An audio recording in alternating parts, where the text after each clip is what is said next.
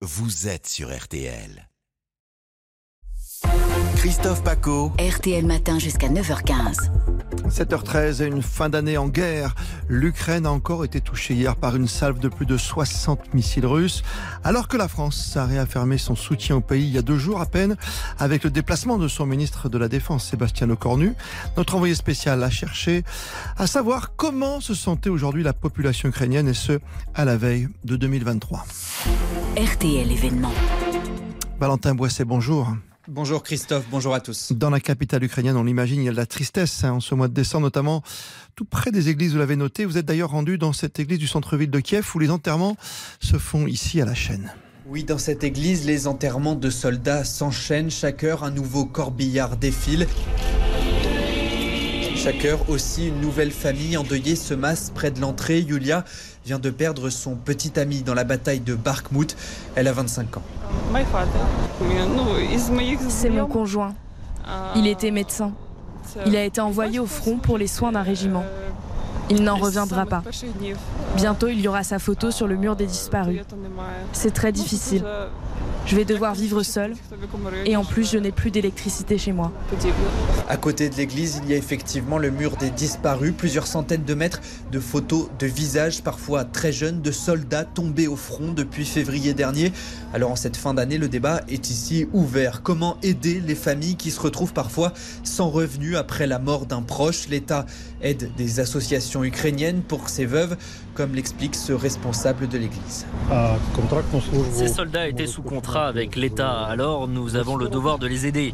Mais tout cela coûte évidemment beaucoup d'argent. Je crois qu'au bout de huit mois, le gouvernement ukrainien comprend qu'il ne faut pas seulement gérer les combats, il faut aussi gérer les conséquences d'une guerre, à savoir ici subvenir aux besoins des familles des soldats morts.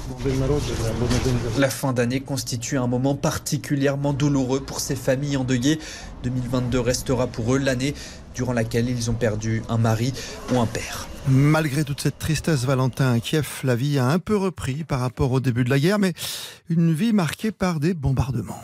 Oui, la vie a un peu repris à Kiev. Les rues ne sont plus désertes. Les livreurs à vélo ont fait leur retour et sur la place centrale, il y a un sapin de Noël. Mais il est bien plus petit que les années précédentes et surtout, il n'y a presque pas d'illumination car l'énergie doit être économisée. Les infrastructures sont gravement touchées par les campagnes de bombardement russes. Svetlana s'éclaire par exemple à la bougie.